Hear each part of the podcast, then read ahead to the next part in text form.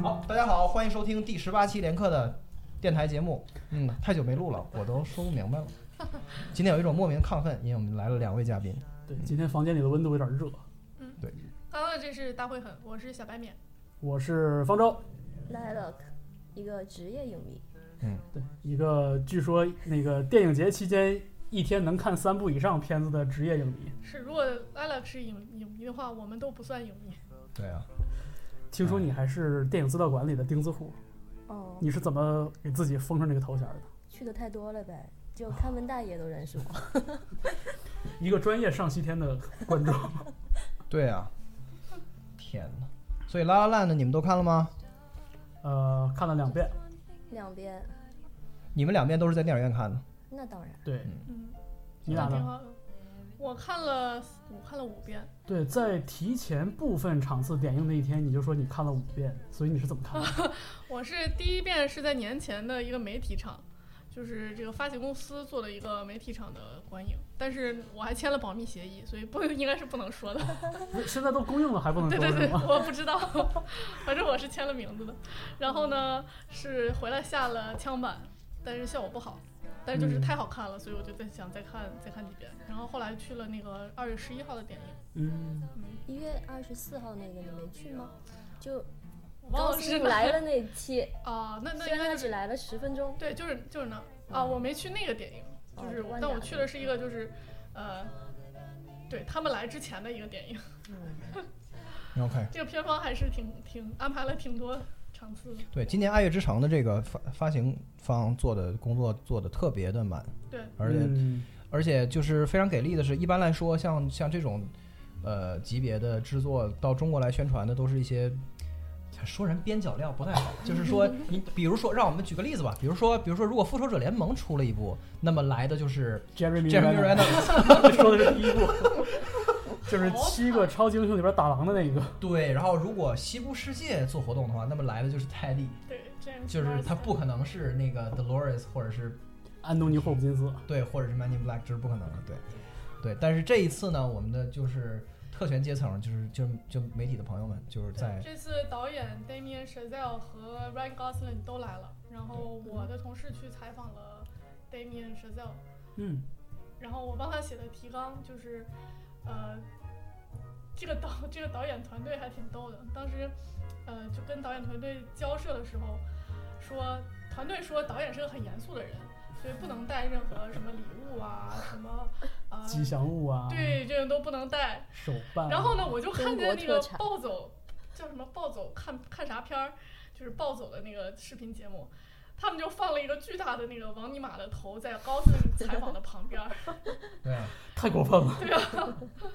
哎，他们就是发行方就是就是尽力了嘛。是嗯，但是没办法，我觉得我觉得像像《爱乐之城》这样一个级别的电影，所有的人都想试图来分一杯羹，对所有的对媒体。嗯就是他在很早，他在上映之前很久，就大家已经注定这这是一个热点。对，而且我真的是在呃小规模点映，就二月十一号之前，在朋友圈里边已经被人刷了无数轮，然后还还有人给我下战书，说 你说你去看了肯定会哭的，你要带纸巾哦。对，但结并果但发并没现有。他是一个冷血 动物。我不知道，我不会去做这件事情，就是我不会向任何人推荐一部电影的时候说你一定会哭的，要带纸巾。我觉得是一个非常坑人的一个事儿。就首先你你把人家的那个 emotional 这个这个标这个 bar 要调的就调高了，他是一个看哆啦 A 梦都会哭的人啊。这倒是，但是我的哭点很奇怪。啊两位嘉宾互相知道一些非常私密的事情。这告诉我们什 么？这这轱辘掐了别播啊！ 对，我们说这片子吧，不知道就是咱们联科电台历史上从来没有聊过感人的东西，就是我们聊过很多厉害的东西，然后非常因酷为的我东西们，太善于，然后我们太经常去解构这个。对我们我们不善于任何事情，我们只是没有聊过感人走心的东西，其实是是一个非常让人不太好去着手。因为是把你自己特别私密的一面儿对展现给一些莫名其妙的人。对对对对对对，但是这部电影肯定是就是非常成每功天做上的，午不都在做这样的事？ 对，但是那也是表演型人格的一部分。大家那个可以收听一下方舟的电台节目，对这我个重在复广告，对中国国际广播电台轻松调频，每天每天都在那哎个工操作控自己。对工作日上午八点到十一点。好，广告播完了，对刚才说到哪儿了？对，我是觉得拉拉烂的，就是哪怕是在颁奖颁奖礼的角度，或者是从这个好莱坞出来的这种呃有有口皆碑的大片儿的角度来看，也是好多年都没见过了。就两个维度来看，第一个就是好好多年没有见过这种水准的歌舞片儿，嗯，然后另外一个维度是说，就是就纯纯的爱情故事。嗯我不知道，我感觉感觉现在整个好莱坞或者说是美国电影不太不太喜欢这些东西，就是现我感觉最近的时尚，最近至少最近五年到十年的时尚是写实，然后类纪录片儿，然后特沉重黑暗的现实，然后嗯装就是纯给谁看？对对对，然后就撕破那些虚伪，什么那些滥情和什么玩意儿，就这种东西。对，导演自己也在采访里说嘛，就是他想拍一个像那种《飘》和《泰坦尼克号》这样的经典爱情故事。就说现在很少有人拍这样的电影，可能是因为大家太 cynical，就是分世嫉俗的。对对，上一部 Being smart，嗯上一部就是让人觉得是现象级的歌舞片，可能还是就红磨坊或者说芝加哥 Chicago 那会儿对的哦，，那都多少年了？很多红磨坊是零一年左右吧？对啊，零二年芝加哥，Chicago 零零三年，如果我没记错的十话。年多了，嗯。小的那个那个时候，我就十几岁的时候看《红磨坊》，觉得是一个特别荒谬的电 影。我当时觉得是一个特别羞羞的电影，我觉得，我觉得，我觉得特别的浮暴露夸年龄，极其浮夸。是是，对，就是就是所谓的一言不合就上天。对对对。 但是这次我那觉那得那那里边也有这样的桥段啊，是，但是但是导演把这个幻想的部分控制在了一个非常低的限度哦里，，但是你嗯岁数大了呀，这也是我觉得最大的差 别。好的电影都是让我们看到我们自己，我觉得都是这样的。嗯，我我当时在电影院里看《La La Land》的时候，其实想到的是，就大概三年前吧，那个《The Artist》啊，就嗯艺术家那个片子，然后也是在获得奥斯卡奖之后，有一个特别短的时间在国内做了放映，然嗯，后当时也是特意跑到电影院想感受一下那个那个氛所围。以那个默对片儿，对，完全是默片，完全是靠配乐，呃，然后是个黑白片子。嗯，然后就我个人的观影经历来看，两部片子还有一个类似之处，就是特别挑人，啊就喜欢的人好像特别喜欢，但是在我的朋友圈里出现了很多不喜欢这两个片子的声音。你应该换一批朋友了。嗯， 比如你们仨是 吗？表示没看过。没有了。爱乐之城就是就是怎么说呢？就是如果如果你想要去去聊它的故事，或者说你想要用最近这三到五年的大家主流的电影审美，就比如说啊有非常 twist 的 plot，或者是有非常好的悬疑，然后可以让你动脑筋，然后让你看了以后觉得自己特别聪明或者什么的，那么这个电影就瞎了，就是等于什么都没有。一嗯，一杯白开水，就是这部电影，在我看来甚至都没有办法剧透。我觉得这是一个没有什么好剧透的电影，我就直接告诉你了。然后你的乐趣仍然没有减损。如果什么也没有告诉你，你不喜欢，你还是会不喜欢，啊，就是它对整个整个它它的剧情也不是很重要，然后它的这种反转，它也不是在故事层面的，对对对，相反它就是其他的方面就是做的特别特别好，比如说比如说音乐啊、画面、整个美术，包括包括舞蹈的编排，而且我能看出来，他作为一个只有三千万美元投资的小，就是小制作的片儿，在很多地方，比如说特效啊，像很多东西都是实景拍，比如说他嗯们在那个山顶上跳舞，嗯，那个背后是 L A 洛杉矶的夕阳，那个就真的特是别实景美，就是哦那个对紫色的那种对，对对，蓝紫那色色的那调个特天别空漂他亮们就花了两天、嗯两天的傍晚拍了那场戏，嗯，就是然后我啊高感速公觉如路果也是是封路做的对，我感觉如果是一个别的片儿的话，很可能就就绿幕了， 就是 CG，然后背后是什么璀璨的星空，因为没，钱啊，对，真的是没钱嗯。然后很多是像他们在那个后面最后一场蒙太奇的那个戏，也是有很多布景，就是模仿那个好莱坞的经典的那种布景，但是一看就是很廉价的， 不是什么贵的东西。对，所以在这儿他们有一个就是退身的策略，就是说我们一切都是致敬，我们致敬的是经典。是，我也我以前跟跟别人举过这个例子，就是说西部片儿的这个问题，说说我们我说我说我第一部特别喜欢的西部片儿是《老无所依》，就是一个特别悲剧的事儿，嗯因为因为你等于是《老无所依》是一个把西部片儿玩坏的东西，但是那个被他玩坏的那个过去的那几十年无数无数的经典的西部片儿我都没看过，比如说，嗯然后但是我一上来看《老无所依》，然后我觉得哦老老无所依非常黑色，然后然后非常好对，，但是其实我不知道它一定是建立在那个所有过去的影像和文本之上的。嗯对，拉拉拉烂的也是一样，就是说，你就是前面的歌舞片儿都没有看过的话，那么那么对于你来说，肯定你要少 get 到一些东西，但是并不是说妨碍你你你去欣赏它，它本身还是还是可以成立的，但是你肯定会会少一些东西。然后另外一方面呢，就是说，我是觉得就是歌舞片儿在《拉拉烂》的之前，它已经变成了一个一种就像古董或者是文玩的一样的东西，就是它是一个放在柜子里的，有一个非常漂亮非有一物个质文化遗产。对，就就是电影里那句台词 “Let it die, it has 对 its time”。然后然后它会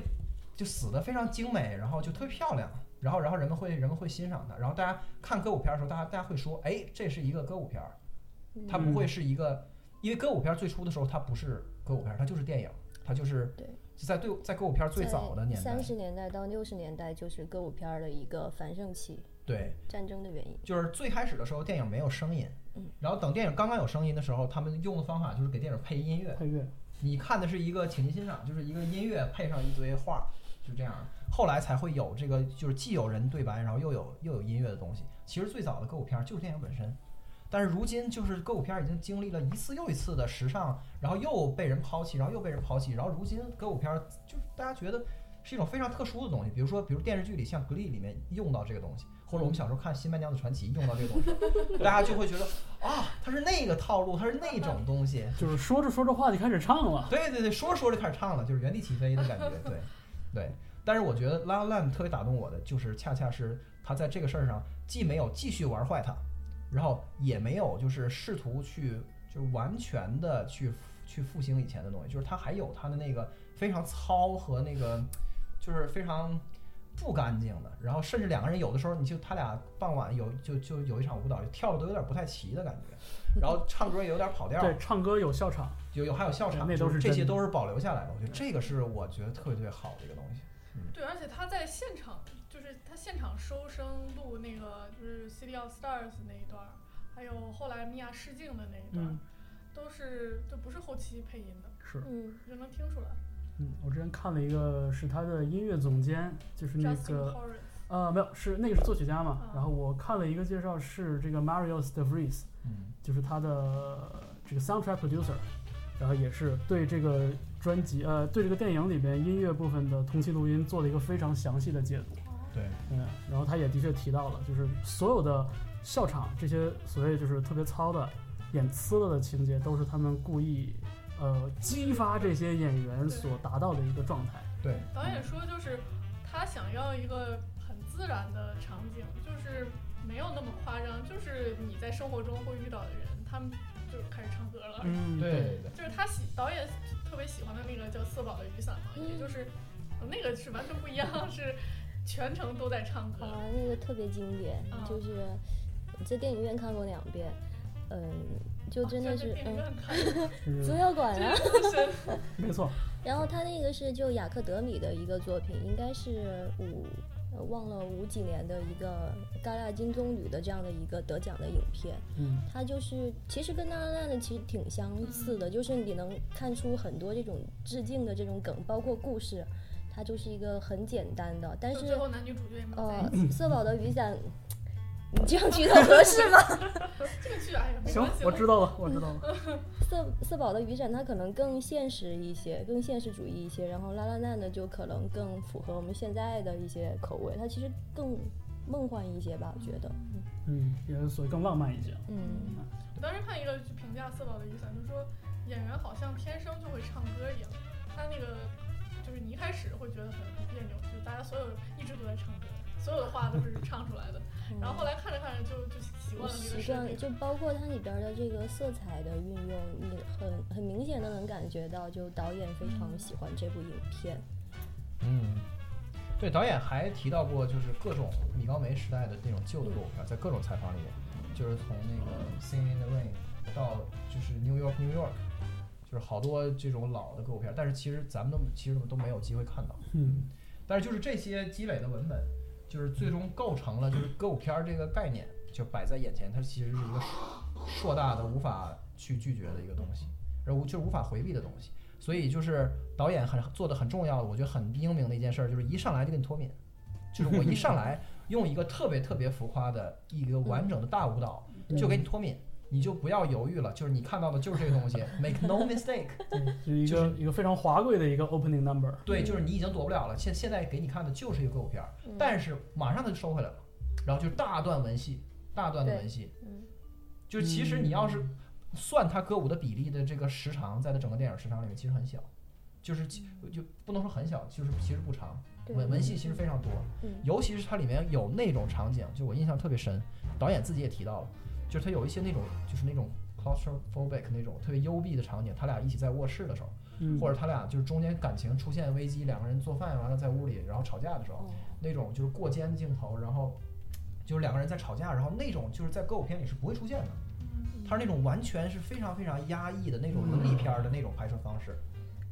我看那篇文章就是有说那一段的吵架是模仿了那个应该是《惊魂记》还是《迷魂记》，嗯，对对对对然后对，也是那一个狗。然后后边那个绿色的光的那种感觉，然后她当时是穿的是一件紫色的裙子吧，粉紫色，嗯就你觉得其实这个配色特别怪。嗯，然后那一段后后边他们就吵得不可开交，我觉得对有那么一点点的铺垫。它就是如果如果它是一个纯粹的歌舞片儿的话，你没法把它当真，就是就是你懂我意思吗？就是说，就是《新白娘子传奇》没有办法传达特别复杂的情感，就是它就是就是特别幸福或者是特别悲伤什么的。嗯，但是就是如果是一个纯粹的伦理片儿的话，它又飞不起来，所以它就是它要在飞起来的同时，还能让你堵车，就是又要飞起来又要堵车，就是这个片儿，我觉得它做得最神的一个地儿。在空中堵车。而且我挺敬佩这个导演的。他呃，其实今天第二遍刷的时候，我仔细辨别了一下，其实电影里边出现的那个音乐的旋律动机并不多，嗯，它基本上大概就是三个动机，然后每一次出现都是以不同的形态在出现。对。而且我非常喜欢这电影的一点，就是它没有造成那个所谓的一言不合就怎样的那个那个感觉，对，没有，说着话唱起歌来，这个转变这过渡都特别的自然，对特别的自然。然后再加上有一个特别华丽的开头，给大家托这个敏，所以我就觉得整个整个电影的观感，我觉得并不尴尬，一点都不尴尬。 对，但是所以，但是片方还是很担心，就是嗯这回中国的发行，片方完全避开了，包括在对媒体的要求上，也是要避开歌舞片这个字样，哦，因为可能中国嗯观众还是没有这个传统。但对啊是所有大家的一影听到评歌舞人片都会提歌舞片这个概念。对，大家一听到歌舞片会说啊，就是那样那样式儿的 呗， 哦，对，所以他们可能主打的是这个爱情的部分，嗯，包括在二十选年之对包后括再次感动全世界之 类的。这种，包括选情人节这个档期，对，因为但就还是有很多人看完以后说，这个爱情一点都不感人啊，或者说这个这个就是女主做吗？一千个人心中一千哈利波特，这是肯定你不能不能怎么能是求全责备。为主作呢？我觉得他只是做了一个很现实的选择嘛，就嗯，对，还是对，我们可以待会儿再来哦哦，再来聊一聊，就是奇葩的评论。我觉得可能就是因为这个电影有很多个层次嘛，它在每一个层次上都做到了相对的这个足够高的完成度，所以当你只单独抽离，像那个片方的呃宣传方的想法一样，只单纯抽离说爱情这部分，可能觉得就还好。嗯但是这个爱情它是以怎样的形式呈现出来的对？它是用音乐的形式去呈现出来的。对这个这个二者的融合，才是它最独特的地方。所以对你单独说它的音乐，它的音乐也有很多站不住脚的这个地方。对我昨天也是花了好多时间去整理这个想法。你单纯看它的爱情也有苍白的地方，但是放在一起，这个故事它才好看。成立，这相个辅我相觉成我觉得还是成立的，嗯。然后再加上就是像这种资深影迷会看出很多所谓就叫什么迷影嗯的梗，啊，是迷吧？影的梗，今天就是这两天有一个特别火的帖子，什么呃对八十82九个个哦对嗯我看是八十九个的版本， 什么《爱乐之城》的致敬。哦，这篇稿子据我所知，应该是写发了了吧两个多月。哦，是吗？是是原创的。对，是的，是的。对，但是无论如何，就是你不需要这些东西去去欣赏 它。对嗯对，好的电影是不需要你说提前做功课，然后去嗯，也我不才需要，能也欣不需赏要事后靠脑补。但是就是属于那种你知道的这些梗越多，你可能看的过程当中，你的这个收获更多，就是它可以跟跟你的更多的这些背景连接起来。有点像是一个藏宝和寻宝的过程。嗯嗯，而且就是你看到的越多的 reference，其实你看到越多导演。就如果你什么 reference 都看不到的话，就意味着你跟导演 share no background，就是你俩 share 嗯没有任何，你俩不分不共享任何的，就是共同的经验和见解和知识。对所以这个时候你看到的东西就是你理解的。就假设你你是一个就是全部听华语的流行音乐的人，然后你不知道爵士是什么，假就假设是这样，然后你去看这个片子的时候，你也会被感动，你也你也会有一种感觉，但是你完全不知道爵爵士乐的历史，你也不在乎，那么这个时候你肯定是跟导演他想要传达的他自己私人的那部分是不一样的，嗯，对对。就是这样。而且它还会影响你对其中跟音乐有关的，比如说人设和剧情的理解，对会打一些折扣吧。对，而且包括你看过导演以前的作品，像《Whiplash》啊，也会有，就是对这个片儿有一些更好的认识。嗯对，就是这个导演 Dave Chazelle 是一个对音乐特别特别着迷的人，他是一个就是 obsessed with this thing。一个音乐宅男，嗯，对他就是高中的时候参加那个高中的爵士乐队，然后就是大部分就被老师经常批评啊什么的。但是就是他反复在采访里面强调，就说我老师可没有像那个暴力鼓手那样虐我，施就是虐并没有狂。 对对对对，我并没有遭过这个罪。但是就是就是他想把这个他高中在乐队时候的那种压力和沮丧和那种紧张焦虑，就是推到一个戏剧冲突的极限，最后拍出来就是一个 w i t 嗯 flash。对，然后这次他其实还是没有就是。嗯，没有没有完全摆脱他他对爵士乐的这个的这个呃这个 obsession，偏好，嗯，对对，但是话说回来，他的音乐最终呈现给我们的其实是已经就是爵士色彩很淡了。就是呃，对，其实你仔细想想，他男主角在片中说到的爵士乐和这个电影原声带里边所有呈现出来的音乐其实是两个类其实吧，对对别，对，没有没有联系的。对，所以他在采访里也说，就说我年轻的时候可能是更像那个 Sebastian，我就觉得我们要复兴古，就是经典的爵士乐嗯一。个原教旨主义者，对，然后我年纪大了以后，但其实他也才三三十二岁而已。说年纪大了以后，我就更像那个 Kiss，就嗯，是我希望通过革新的方式来延续这个传统。对，其实他现在的这个姿态也是越界的一个主流的态度嘛，对，就是就纯粹走复古派的爵士乐手，在现实生活中里边也是会遭人嘲笑的，对，不是就是你必须就是 Sab 是不能不能有就是汪峰对摇滚的觉悟的，Sab 对 Jazz 的热爱必须是偏执的。如果他不是偏执的，就不这个事儿就不成立了。我这不汪峰对摇滚的爵就士是吗假设他有一个像产业研究一样的那个那种特别特别正的，像我们这样的，对对对，对于这个爵士乐的什么的理解的话，那么他他就是一个成功学的一个的一 个的一个追求者，他就不是一个什么为了自己的呃这个 dream 或者是自己的这个 ideal，然后然后去嗯 sacrifice，就谈不上 sacrifice。而这种事情就是不偏颇，你就立不出一个观点来，对对对对对不好讲故事。对啊，其实就是就是这个女女主角讲的是一个演员，男男主角是一个是一个爵士音乐家，就是就是其实就是其实是还还是挺 cheesy 的选择。就是我们要是说说人设的话，整个这个故事的设定，他他肯定是不能，就是你让他讲一个什么在编辑部上班的那个女的女编辑和一个在券商那个做什么经纪业务的什么什么什么投资经理，就是没戏。你再怎么弄也不行。就是其实 就是音乐和就是 musician 和这个这个 actress，他就是视觉上非常非常非常好。而且这两个身份都是特别容易被人做浪漫化解读的。嗯，对对，但是他的问题就或者说他的特点是他不介意，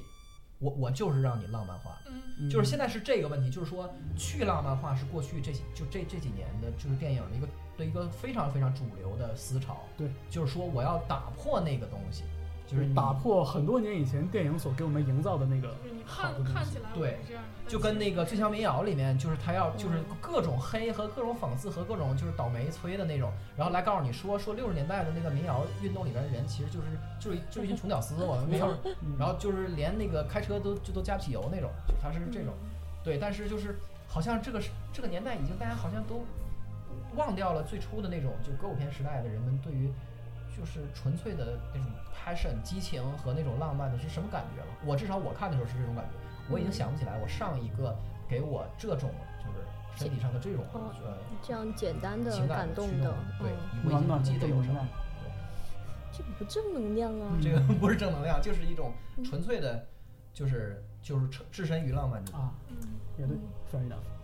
因为就是我不知道，可能是咱们的年龄，就就是我就是我在想我，我这个年龄的人是通过拒就是这个年龄阶段的人是通过拒绝浪漫来成长的，就是说嗯，就是说初中的时候，小姑娘看《还珠格格》就疯了。就脑子就炸了，就觉得哦，太浪漫了就不行了，就是一定要赶紧要早恋，我想办法。暴露年龄，对对对，小姑娘拒绝 被代表，对对对，然后然后然后然后流星花园就是，然后就中二，其实中二这个词儿在我们中二的时候还没有中二这两个字儿，就是呢这个词儿是在我们我们成年了之后才被发明出来的。但我想说，就是拒绝浪漫是我们这一代人的成长方式，我们就是去拒绝它，然后我们说，哎呀，其实这个事儿就是说，其你知道吗？古惑仔其实漫画改编的，根本就扯淡。就《流星花园》其实根本就是漫画，对，《还珠格格》就是胡说八道，那个就根本就是就不是真的，对。但是就是就是到了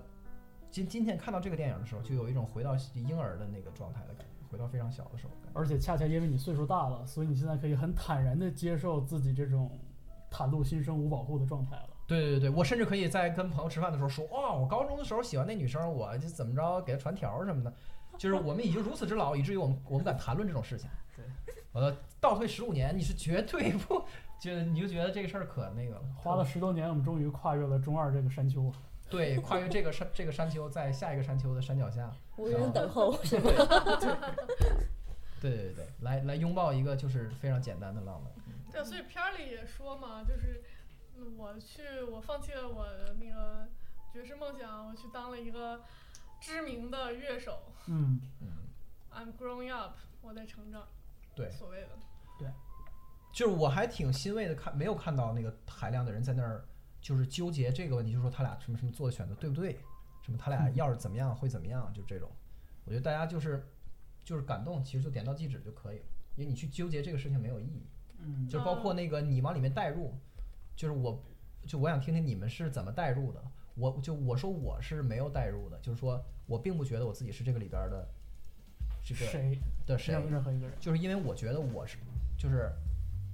我是我可能是一个就是跟他们两个比，我是一个不勇敢的人。嗯我既没有选择 A，我也没有选择 B，我没有因为任何一个选项去抛弃掉另外一个选项，我就我就怂怂的生活着。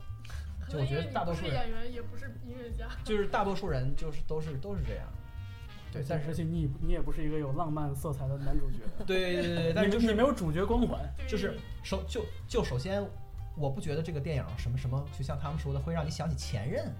就是这嗯是纯属扯淡。哦不不，我对觉得这个绝对是片方的宣传的点，就是他我就想打爱情，然后对什么我就我也很是那想种吐不槽要这个事跟儿你前任，千万不要去跟前任看这个不片是儿，不是跟前，就是不要千万跟不要现跟现任任啊看，不要跟因为他现会任提对起对前对任，对，就是就是纯属扯淡。对这种文章就是毒鸡汤，我看完就是第一遍之后，也非常想吐槽这话，什么看完一定哭啊，什么看完一定想分手什么男啊莫，就女就泪啊对，都是都是嗯没有任何意义的东西，都就是是浮夸的东西。对，在我看来，他他就是他是他是关于就是关于勇敢，在我看来是关于甚勇至你气，都不需要去跟情侣，是去跟去跟爱的人一起看，是自己一个看是一个 bravery 的故事，就是在这个在我在我眼中的《La La Land》里面，那个爱情和和事业是一回事儿。嗯就是一个大多数人没有勇气去追求的东西，就是你在半路你就你就下了辅路，你就你就你就回家了的一个东西。我啊觉哦得他那个结局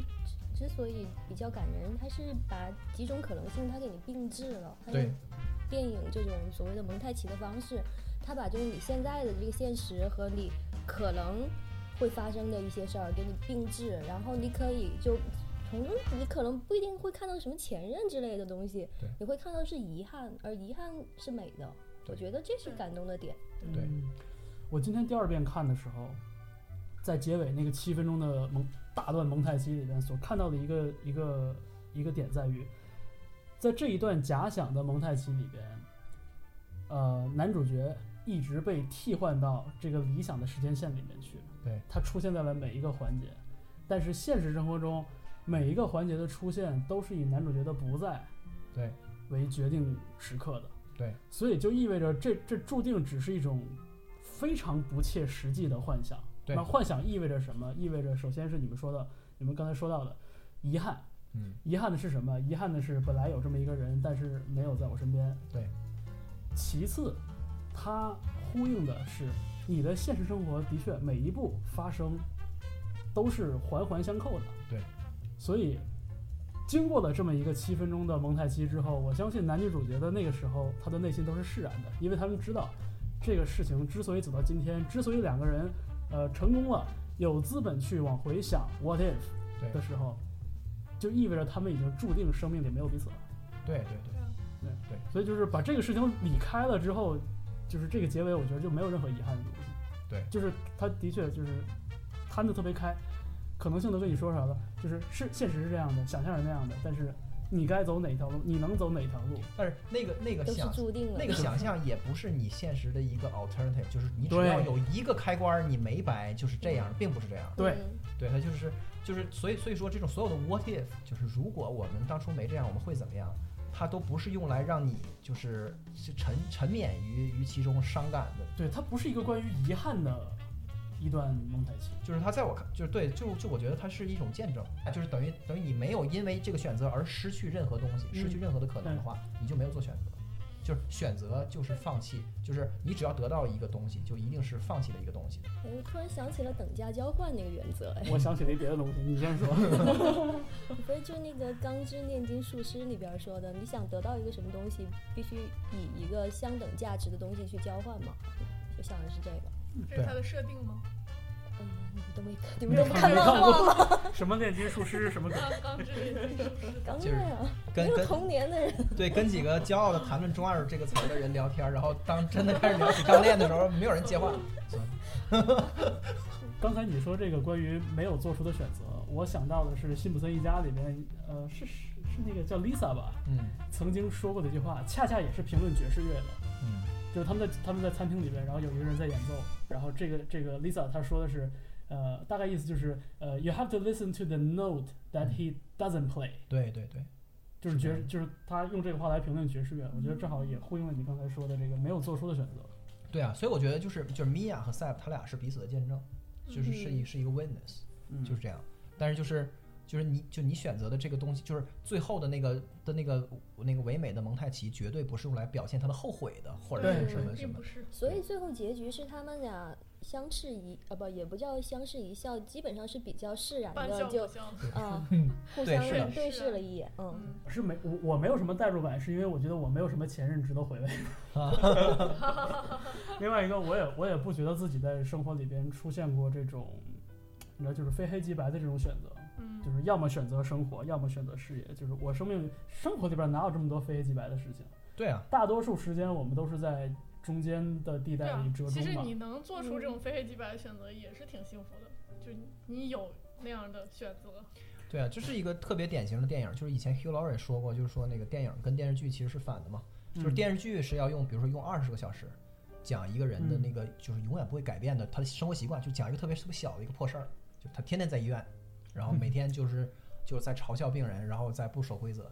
但是电影是用一个多小时的时间讲一辈子，就讲一个特别特别长的一个沧海桑田的一个事儿。然后他这个时候就是当他把这个视角放得特别远、特别宏观的时候，然后你一眼就看见你眼前有一个盘子，那盘子里装的是你一辈子。这个时候你你会看到那个里面的规律，或者是或者是说就是这个视角给了你一个就是可以拍一拍你自己的灵魂说说说 it's okay，就这种感觉。嗯对，所以说，所以说《拉拉烂》的也是就是就是导演从来他也没打算说把这两个人物塑造成他如此的真实和令人信服，以至于他就是你同事或者他是你邻居，哇，他绝对不是任何人，就是所以就是我我并不会把自己带入到这 Sab 或者是 Mia 这个人身上，嗯，对，然后我会觉得这种就是。这种就是唱就是快意恩仇的这种选择，这个东西在在生活中肯定是不存在的。但是我也相信，就是会有一天，等我回回首自己的生活，就像每一个人就是在很久很久以后回首自己的生活的时候，他也会有一个侧面，他会看到自己一就是有过这样的这样的节奏，因为因为你也可以站到很远很远的地方去看啊自己初中时候什么什么什么早恋的的的故事了，就是这样。嗯就是你会你回望的时候，你会看到一些关键点，就是因为那会儿的选择是这样的，后来导致了一些就蝴蝶效应嘛，对啊，对啊。但是嗯就你不能就正着那样推过去，你只能倒着推，然后你不知道，你不知道什么是显著的，就这里面什么是 significance，对嗯对什么东西是是是 trivia？有有的时候我们在生活中做选择会。会为一些就是事后你看来就是根本就什么事儿都根本都算不上事儿的事儿，然后愁白了中年头 啊！身在此山中嘛。对，然后就是无数就是 life changing 的 decision，就是就是一个对哈欠，细一微不小的心莫名其妙就做出来了，嗯其实实际上就是这样。对，但是话说回来，就是米娅和 Sab 他们就是走上他们的这个人生轨迹，还是因为他们是那样的人，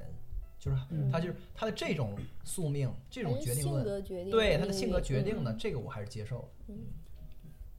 而且呃，Seb 本人这个特别的执拗的这个有一点点这个直男癌色彩的这个这个性格，我觉得也特别有说服力。对对对，特别幸福。而且他很多的，就是小细节都把这个人刻画的很很活活灵活现。其实有其实有一点像那个《爆裂鼓手》里边的男主角。对，导演说他写这俩角色的时候，就是自己的分身。其实好像最开始是打算用那个演员的，用那个演员和对是， Emma Watson。嗯，对，我好像也看到过。但是那个 Emma Watson 去拍《美女野兽》，然后那个 Whiplash 男男主角那演员拒绝了这个。 Miles Miles Teller Teller，嗯，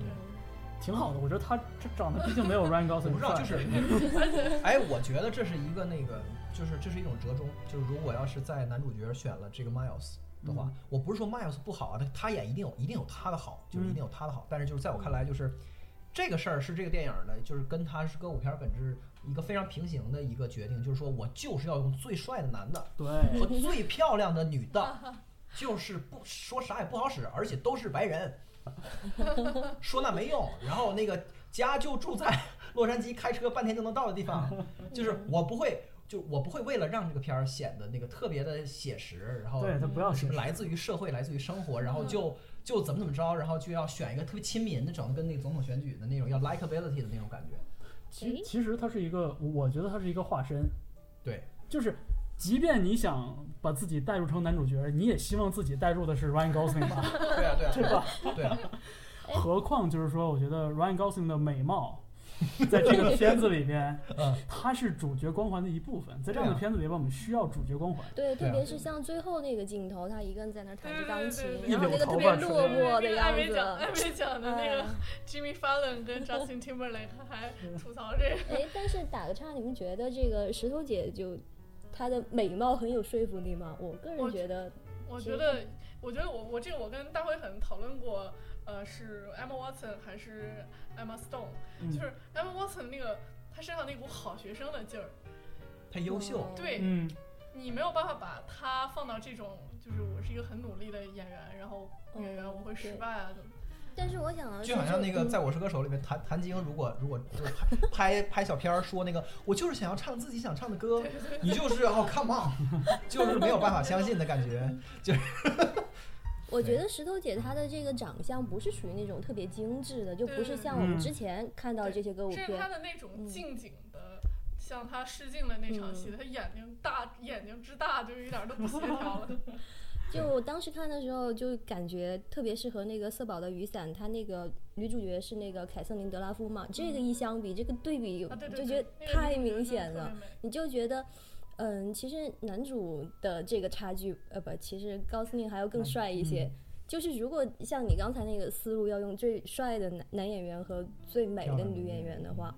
那我觉得其实他可能还不够精致，嗯但是他的演技确实很棒。就对特别是后边那个 audition 那那一场，就哦两次看得起鸡皮疙瘩。是的，对对是对的啊，他在 audition 的那个唱段是我全片儿最喜欢的唱段。 是的嗯，呃，我倒是觉得那个 Emma Stone 她对于我来说有一个很特别的吸引力，就是她是我喜欢的那一种女生，因为她有，就你能感觉出来她有一些特别怪异的幽默感，对比如就说哎是哎泳池派对泳池派对点歌那一段，对， 那一段就是那个 Emma Stone 的表演，我觉得是很贴近我印象中她现实生活里的状态的。完全符合。合你的恶趣味。对，就是我需要她这个角色有一点不正经的幽默感。嗯，对也就是你说的，Emma Watson 之所以差在这个地方，因为她身上的那个太刻板了，对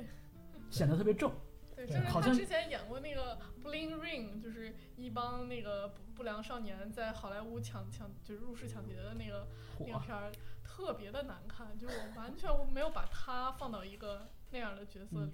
然后换句话说，就是 Emma Stone 一看就是一个能开得起玩笑的人，对，但是 Emma Watson 不行，所嗯以他还是去演《美女野兽》比较好。演个公举。对，演个公举，对，那个《美女与野兽》里面的美女就是美女嘛，对就是美女的字面意思。对，就是，但是我想说的是，就是如果如果就是他选了一个那个就是只就只有 Ryan Ryan Gosling 一半儿帅和那个 Emma Stone 一半儿漂亮的的的女生为那 in exchange of 就是所谓的这个 credibility，就是你看了以后你会觉得啊这个 that could be me，、那么就是我觉得这个你就你的你你的这个你的这个 trade off 就白做了，你就你就没有换你换不到那个好。就是因为这个片儿根本就不是一个着地的片儿，就是一个起飞的片儿，所以就就是我们就是让我让我沉浸在这个里面如果他们的颜值下降一半的话，我觉得那是欧洲的文艺片呢，啊，嗯对这不是好莱坞的片儿了。对，对对对，毕竟那个就是大片场时代，就是好莱坞电影最重要的一个功能还叫造梦嘛。对嗯就造梦就一定要梦的，就是不切实际一点儿。对包括就是这个片儿里致敬的英格丽·褒曼的，嗯，就英格丽·褒曼也是大美人儿，对啊所，以 Emma Stone 的角色米娅会把她的大海报挂在房间里。嗯就是目睹奇迹降临，就是就是大荧幕，就是对那个时候的人们来说，嗯，就是嗯所以我就是我为什么要看不浮夸的东西？这个其这个你你要是现在回到那个就是五六十年代的时候，人们会觉得你有病，就是你你想在电影里面看特别特别的，现实就是 reality 的东 西。我们好不容易花钱去电影院看了个电影儿，对对对对 对，那个就那个是第二轮大反思的结束，就是说，比如说就是中国人看到《渴望》的时候，嗯，那时都是第二轮了，就是人们刚开始看电视的时候，人们就人们就就想看那个就让我震震撼的东西，就大像叔，您经历过渴望那个年代吗？暴露年龄。嗯嗯对嗯哎呀，我不我不会说我小时候也看过，对啊，所以就让我们来说一说哭点吧，你们都哭了吗？哭了，我没有我了，sadly no。所以男士都没有哭是吗？就挺感动的嘛，是就不敢哭吧？我觉得就是我明白他的呃用力、用心良苦，然后我自己也有很多被感动的浑身掉鸡皮疙瘩的时刻，但是就没有戳到哭点。嗯，我我我一直在笑，就是我就是我是我我是觉得那个整跟他们欧亨利似的，我操，对就是那特别个高兴。就是说就是热热泪盈眶，但是但是一直在笑，笑着哭，嗯就我就觉得特别高兴，就是就是就是当他们特别感动的时候，我我就是我我会觉得说，你给我看这个，你就是你特别有种，就我觉得这个片子一直一直给我一种特别有种的就感是觉，你说他俩分手那段吗？一上来的那个嗯那个大歌舞嗯，就给人一种非常非常有种的感觉，对对对，就是你敢这么拍，你也不怕 corny，就是你也不怕别人别人说你特别那个特就特别俗、特别恶心、就特别谄媚，你也不怕别人一上来就就轻看你。嗯，就是你也不怕别人看了开场的那个舞之后说啊，原来这个片儿就是那种就是那种最浮夸的那种，你也不颜色特对别鲜艳。对对对，你也不用当真的那种片儿，就是所以然后它整个，然后然后最让我就是其实最让我感动也是最让我震撼的的那个戏是那个就是他俩刚刚开始相爱的那个那的那天晚上找车的那天晚上。嗯，啊，那个戏就是我当时觉得他太有种了，因为就是整个那个那个舞蹈，就是完全糙掉了，就是两个人就是两个人在一个斜坡的马路上跳，我一直以为会有什么特效出来，或者是或者是什么那什个，么边上涌出来十个伴舞，对对对对对，然后一堆伴舞出变成一来，快闪然。后什么都没有，然后两个人就一直跳，然后跳就是跳完了完整的五分钟一支一就就一支曲子。嗯，哇，简直是，而而且而且这首曲子是唯一一个就是就对话形式的，就是我以唱来来代替说，就是其他你说这个电影里其他曲都不是，都都是那个我唱的时候就是就是一个过渡，然后我就进入一个小宇宙里，就是借旋律抒情。对，嗯唱完再出来，相当于把他的内心的一些东西就放在那个歌里边儿去了。嗯，对对对对对，所以我就觉得啊，就是好，就整个片子拍的就很勇敢，然后让我让我就是觉得我我就是我觉得我可以我可以敞开我的这个心智，就是我的 mindset，然后 去去拥抱它，就是你可以来来来，我允许你感动我，就是这样。嗯，嗯我其实我其实没有经历什么哭点，我是觉得，呃，最后那七分钟蒙太奇的确很感人，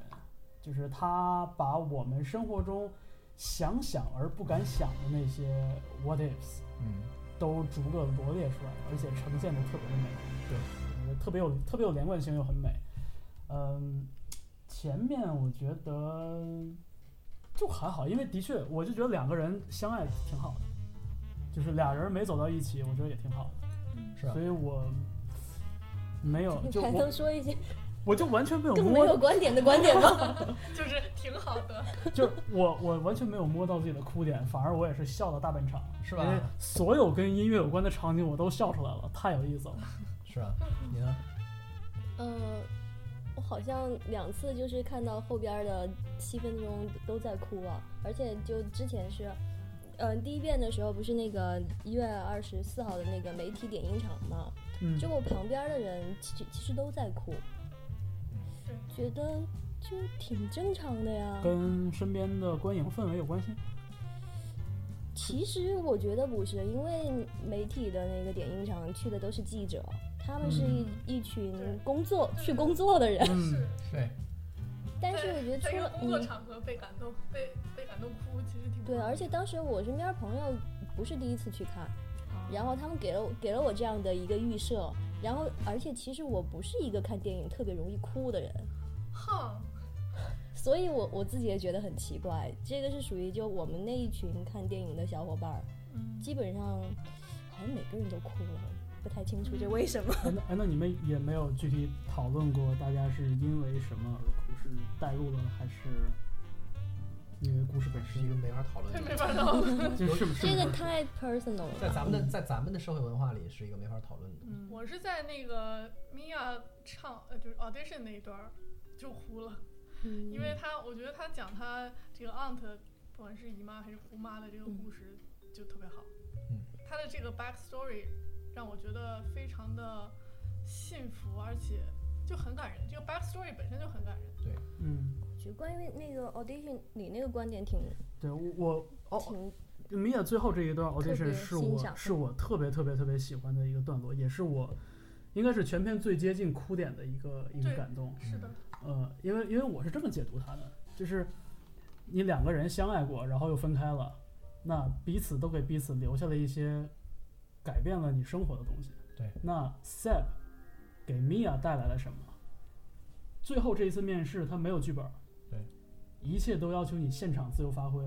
这就是 improvisation，这就是爵士乐的一个精髓所在。啊那 Mia 在经历过 Seb 这段感情之后，她了解了爵士乐的背景，她也知道了爵士乐的一些基本的概念，比如说爵，比如说即兴，比如说这个，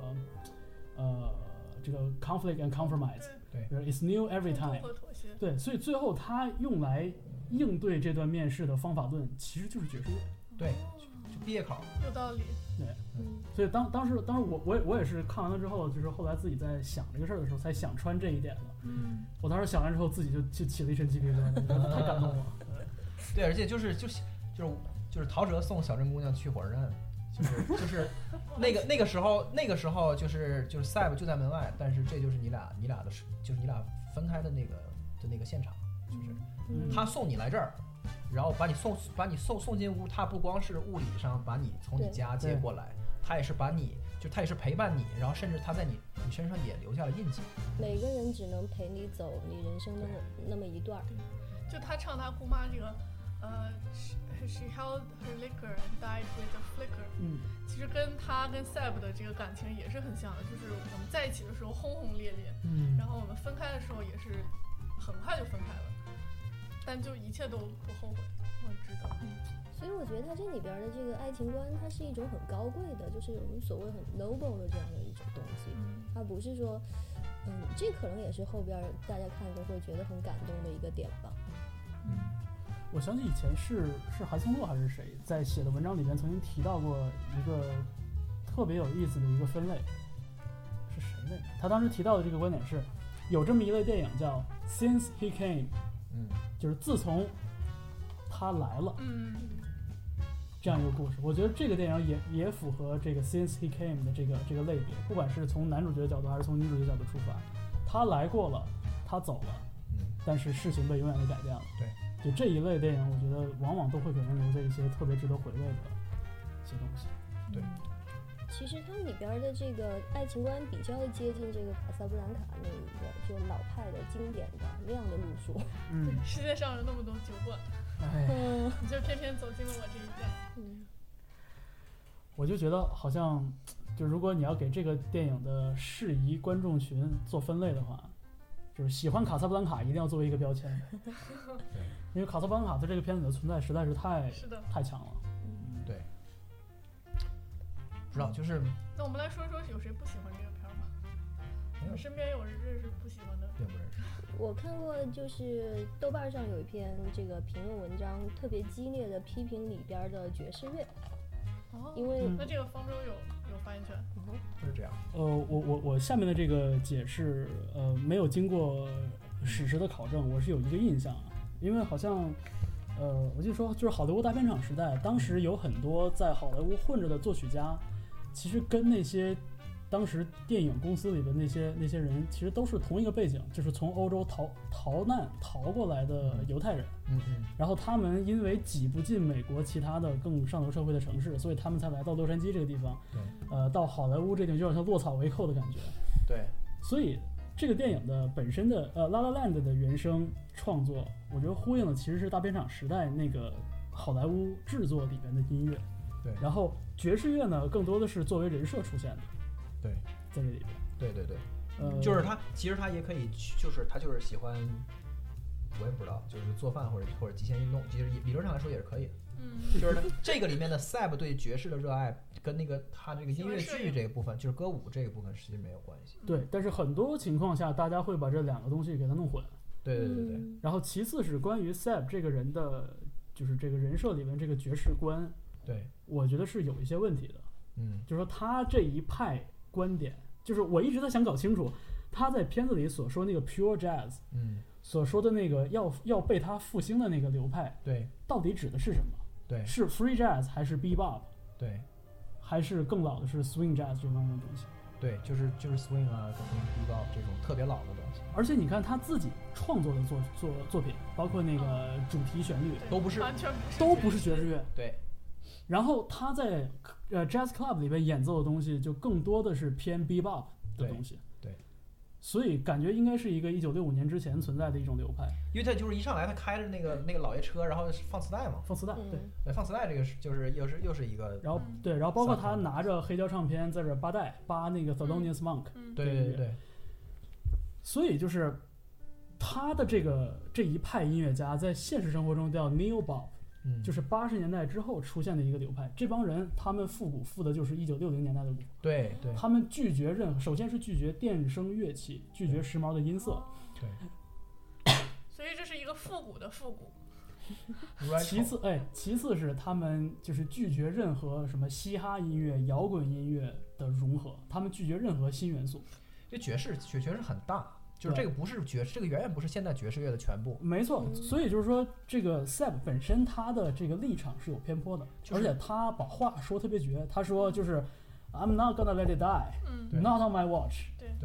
因为因为老和纯粹可太不一样了。对，就是嗯就是，如果你你泛泛而谈的话，你感觉老就是纯粹，因为最老的不就是最开始的吗？就最开始就是最纯，可可可可完全不是纯粹，特别纯粹的爵士的爵士可以是非常非常现代的，这个恰恰是爵士的特点。纯粹的京的京剧不能是现代的，但是纯粹的爵士绝对可以是现代的。而且的确，现实生活中有很多出色的音乐人，他们是在用新鲜的声音去创造一个很经典的一个审美。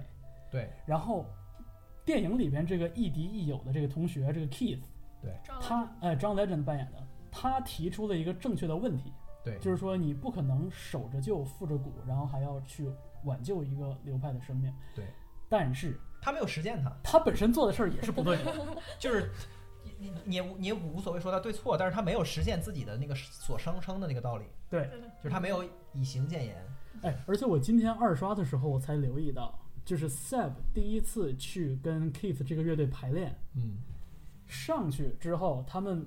排起来的第一个动机嗯就是后边那首歌。对就是那个嗯我第一遍的时候没注意到，对哦，对，是一首歌，所以你把只是第嗯一次他没有加词儿，他对哼哼了，对，而且第一次的时候那个音乐语言还是偏偏爵士乐的。嗯，所以你比较一下这两个版本，第一次出现在排练室里，第二次出现在一个光鲜亮丽的舞台上，还有四个特别傻的伴 舞，伴舞太土了，哎呀，那伴舞绝对是导演拿出来黑他们的。对啊，抽哭了。这个过程，这两场呈现之间的过程经历了什么？这个是供我们听音乐的人脑补的，对就证明 Seb 在这乐队里肯定有很多的挣扎。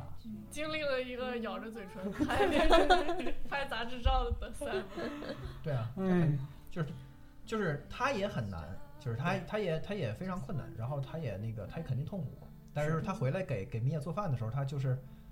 就是这就是一种一种一种 pride，我觉得这是男生可能更容易有的一个，就是我就是不能在这个时候来跟你解释这个，我绝对不可能跟你解释。嗯做妈妈你是不可能，就是对，我我觉得不知就是像吃饭那段两个人起了争执，我不知道在导演的心中陈 Seb 明心还 Sebastian 在在这个阶 段到底是忘了初心，还是说他自己有一个没有说出来的小计划？我不知道，就两种都有可能。觉嗯但得是他可能只是说被现在这个嗯情势推着他往前边走，对嗯是，他可能既没有忘记他的初心，然后也没有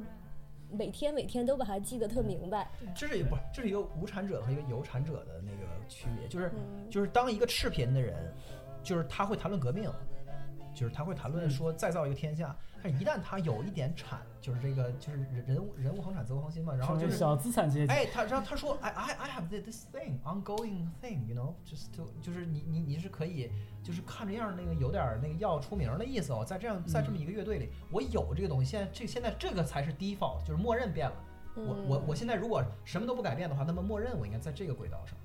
而不是那个轨道。原来是没有默认的轨道，我瞎整。嗯，对对啊。但是米娅在这个时候去跟他谈说说那个，哎，你这东西你自己也不喜欢，你搞你搞这干嘛呀？他就觉得一肚子火嘛。我我觉辛得苦苦的，我我是为了啥呀？对就啊是，米娅也一肚子火，又不是我让你去对就是参加其实乐队，其实是很正常的。我觉得他们是可能彼此默认你会懂我的苦衷，嗯，嗯，但是在那个吵架的那个节点上，他们就觉得也你是背叛了我，不，你背叛了，首先你背叛了你自己的梦想，对然后你也背叛了，可能用背叛这样的词不太合适，就是说我们这个感情的基础好像就没有了忘。了最开始是因所以为这我件事们情能够理解彼对此这，件事情教导我们千万不能异地恋太久，但是就分是手。就是就是因为他俩，我就我我是觉得就是他俩的这矛盾的爆发是因为他俩开始生活了，嗯，嗯，就是他俩必须开始进入真实的生活。对，前面他都俩在开天头上并飘着没呢有，，哇，他俩太浪漫了好吗？都是 嗯对大堵车，然后上那天个就互相觉得对方是是是傻叉儿，完了那个在那个就是在酒店里第二次邂逅，然后就是然后第三次邂逅，然后我靠，那都不是生活，对啊，啊，这那那个是不考验人的。然后接下来是考验人的，接下来你看到的是是是时间，然后就开始跳，就是你可以看到这个电影的时间线。如果你把它画到纸上的话，就是第一个点儿跟第二个点儿特别特别近，第二嗯天完第三天第四天就是特别特别，然后第四天白天第四天晚上那个都不是生活。接下来两周过去了，两个月过去了，半年过去了，嗯它是这样的。所以就是一旦开始进入进入生活柴就是就柴米油盐和那个什么诗和远方的那个什么什么玩意儿的时候，你你就真的要开始面对这些问题。哎，但是这个节点上，我要我要查你们一下啊，嗯。我今天特意留意了，在吃饭这一段，就是争论的最后一句话，Seb 说的最后一句话是 “Maybe you just like me when I'm broke, 嗯，嗯，对 so you just feel better about yourself”。对，这个话可绝对不是像我们刚才聊到的，说是因为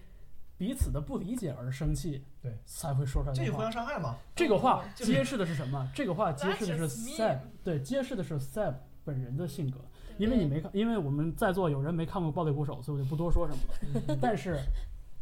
你想一下，这个 Seb 这个人的性格，这个人设嗯， 是一个什么样的人格？他是一个为了自己喜欢的东西，其实可以放弃一切的这么一个人。对，对，包括自己的爱情，包括自己女朋友，甚至是一切东西。他是狠，他是一个狠的人。对，没有人资格，没有人有资格说说我不够狠，或者是对说我我为什么不狠了？对这一点，其实我觉得跟《暴力鼓手的》的精神内核是一样的。就他他讲的，呃，像你说的，你你说是关于 bravery，嗯我觉得就是一个人跟自己的交战，嗯，嗯，就是一个人跟你能把自己 push 的多狠。对， Seb 其实是一个这样的人，但是他在这个电影里边被浪漫化了。嗯，然后 Mia 其实也有也有这个这个能力，但是她被软化的一个一个表象就是是 Seb 一直在推她。就是就也就是关键的两次，就是关键的两把，就是推了他，就使他成为了后来的他。其实严格来说，我觉得 Seb 本身的那个灵魂最深处，他并不是一个特别可爱的人。嗯，是对，应该其实挺不好相处。所以我跟大黄远看到的时候，看到前面那个上天的部分的时候，嗯我们觉得一个潦倒的音乐家怎么这么会撩 妹？可能还是因为他长得帅吧。 Ryan Gosling 他自己的光环， 对对对对对。嗯，对然后我还有一个，就是我还听说一个不喜欢这个片儿的点是，有人在看的时候睡着了，因为他太晕了。我觉得这对吧是可能是没有这种看歌舞片的嗯习而惯且吧。 Damien Chazelle 就是一个特别晕的导演，他用了大量用这个，首先长镜头啊，包括呃他那个快速的切快换，速摇，对快速的摇，在他《暴力鼓手》里也用过，然后在这个片儿里也是，比如说这面是 Ryan Gosling 在弹琴，然后那边对 Emma Stone 在跳跳舞，对，然后就切来切去，这还是有那个上天的那个部分，就是一大堆星星，然后这就是他的哗风格哗上对对对就是很多然时后候有人就睡着了，很多时候他不靠切镜头，他靠摇镜头。对，对，可能他喜欢这种连贯的感觉，我觉得其实他的这种视觉呈现是很合理的。嗯，你想，如果我们如果我们身处一个 jazz club，一边有人在弹琴，一边有人在跳舞，嗯你的视野是什么样的？你不可能像切镜头一样切的一干二净，你你肯定是左右摇头看，对吧？摇头看就会有那么一个摇镜头的过程。而且就是他，我不知道啊，就是 Dave Chazelle 的那个片儿，就是是那种就是是呃怎么说呢，就是他不像是一个那个就是可以，比如我拍一堆素材，就稀碎稀碎的东西，然后我去我去剪，嗯我就是然后我有一个我有一个大的构想，在我脑子里是一个结构化的东西，他是一个特别特别就是就是他要在现场的取景器里直接看到他要讲的故事的人，嗯，他是一个那样的人，就是他就在我眼前，然后我拍的也都是真的，我我就觉得这个跟他懂音乐有关系。对对对。嗯对，就是他的那个剪辑，他喜欢现场感，对，而而且他的韵律感特别的好嗯对。就是这这一次里边，大概就是在 Jazz Club 的第一个场景里边吧，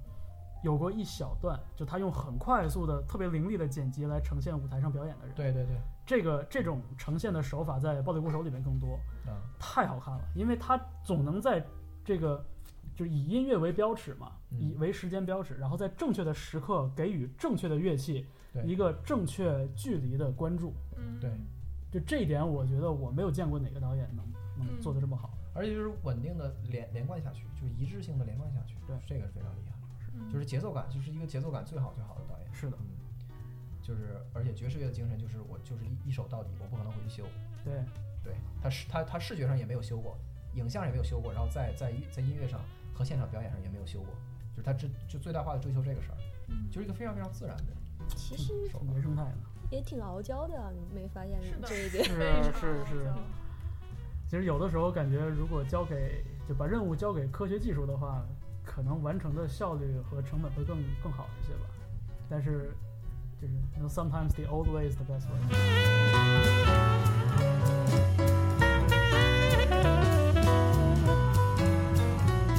刚才我很就在说，其实《爱乐之城》赶上了一个挺好的时时机，嗯，就是它刚好在纯洁的能对能在春节档之后，在情人节档这么重要的一个档嗯关期键是上映，而且是奥覆斯盖卡奥斯之卡前，对关键他覆盖奥斯卡，嗯对，就是搬出来讲，然后他还没下线呢。对，最近已经有很就有好几年奥斯卡获奖影片儿都没有引进了，然后好几年，就是至少十上年一以上了吧，部一个都没有国了。国王的演讲，不过后来是后来大概过了一两年，作为 P 片儿引进过来的，对就啊不是分账片。嗯，哦没有，没有，都没有。在当届颁奖礼之前引进的当年的片儿，那今年其实还挺多的，像那个什么《血战我钢我不是锯我，》就是我我们说的是奥斯卡最佳影最片，佳影没有片。的啊过过去十年，除了就是哦就是对当时引进的一个都没有， 对《血战钢锯岭》有，嗯那是提名，就是就实际拿实际拿了奖的。对对，就是嗯就是也是这一届的嘛，啊嗯，同届的，你看前面前面艺术家秒人就不开玩笑，啊然后就再往再往前什么什么什么什么那种拆弹部队，这就就这种就更不可能。维怒十二年这绝对不可能。 Argo 也没有 Argo 不可能，Argo 题材有问题。对啊，都没有，嗯，我们可以过几天再来聊一期尤奥斯卡，其是聚焦是绝对不可能，去年是不可能。的。嗯大辉很最爱的电影啊儿之一。 ，Spotlight 的确好。嗯，对，所以就敬我们的浪漫，嗯，嗯，棒，行吧，那今天晚今天晚上睡觉之前，大家各自把里边的歌再唱一遍，嗯拜拜。好吧谢谢？大家收听，拜拜。嗯